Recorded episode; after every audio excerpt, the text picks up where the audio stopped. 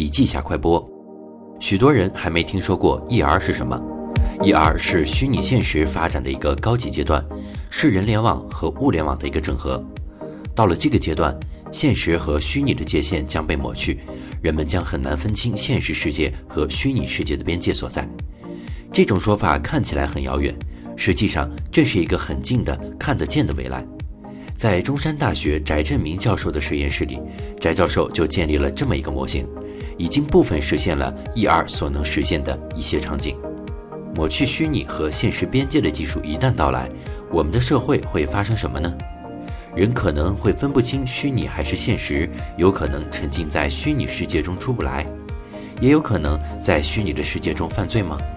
更有甚者，会不会有别有用心的人利用技术操纵别人呢？这些都是全新的伦理问题，这些问题需要大家真正的重视起来，现在就应该开始讨论，因为 ER 真的不远了。